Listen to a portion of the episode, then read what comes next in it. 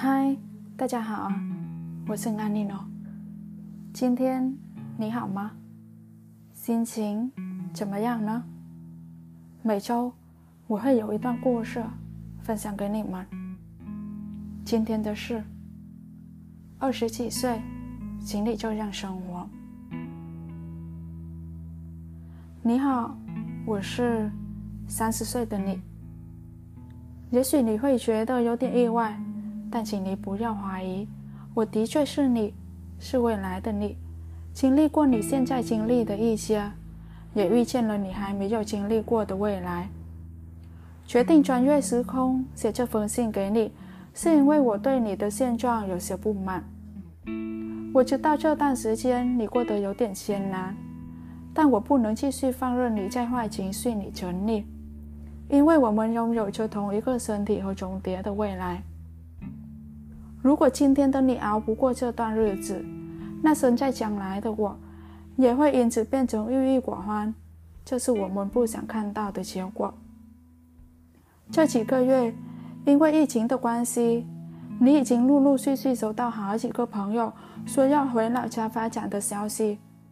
最让你难过的那次，前几天大学同学走之前的你们一起吃的那顿饭。他一边埋头批着你俩的合照，一边感慨地跟你说：“混了这么多年，还是两手空空，为什么非得留下来？”你想起刚毕业的那年，他从他的老家打电话到你的老家，告诉你年轻就要去闯去拼，告诉你不能再按部就班的生活里虚度光阴。于是第二天，你们一起买了到北京的车票。那时候你们都坚信，北京一定会有一个角落能让你们的梦想落地生根。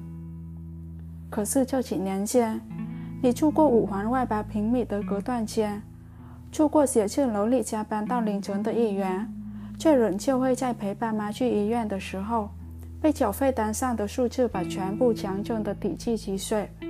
都说人和人的差距会在进入社会后的那几年迅速拉开。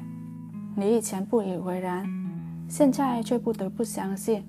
这几年，身边的朋友有人创业，有人出国留学，有人在职场平步青云，大家都在自己的人生里一路直走，好像只有你收获平平。请记住，你不比任何人差。现在的生活不如意，只是因为每个人的成长都有自己的时区。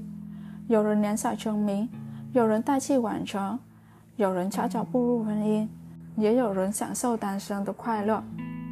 人生不是比较，你只需要在自己的时区里过好每一个当下。你还记得十八岁生日的时候吗？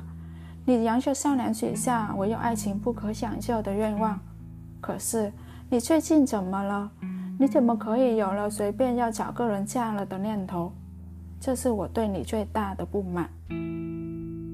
那天爸妈打电话说有个远方的亲戚在北京，让你加一下对方的微信，没事多联络，这样人家遇到合适的男生才会想着介绍给你。你明明心里很抵触，还是乖乖主动加了对方，而且像写商品详情一样，把自己的身高、年龄、收入、爱好一一罗列出来。见完相亲对象的那天晚上，所有人都来问你印象怎么样，有没有可能发展。你嗯嗯啊啊的回复他们说挺好的。其实你根本想不起来你们聊了什么，但你的爸妈和亲戚却因为那一句挺好的变得很兴奋，他们纷纷给你出招。有人告诉你跟对方聊天要主动，要积极。有人提醒你要打探一下对方的收入和家庭。那个瞬间，你和家人的关系一下就变得很和顺。你一边回复他们说好的，一边劝自己，反正再轰轰烈烈的爱情都逃不过柴米油盐，那不如听爸妈的，找个经济适用。可是放下手机，关了房间的灯，你为什么在委屈的哭？那时候你想不明白这问题的答案，我在三十岁看到了答案。我可以告诉你，没有心动的婚姻能带来给你安稳，但给不了你幸福。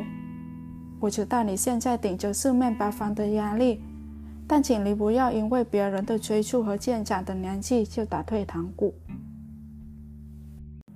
如果你在二十几岁因为年龄而匆匆开始一段感情，甚至步入婚姻，那你就会错过之后那个温柔周全的人。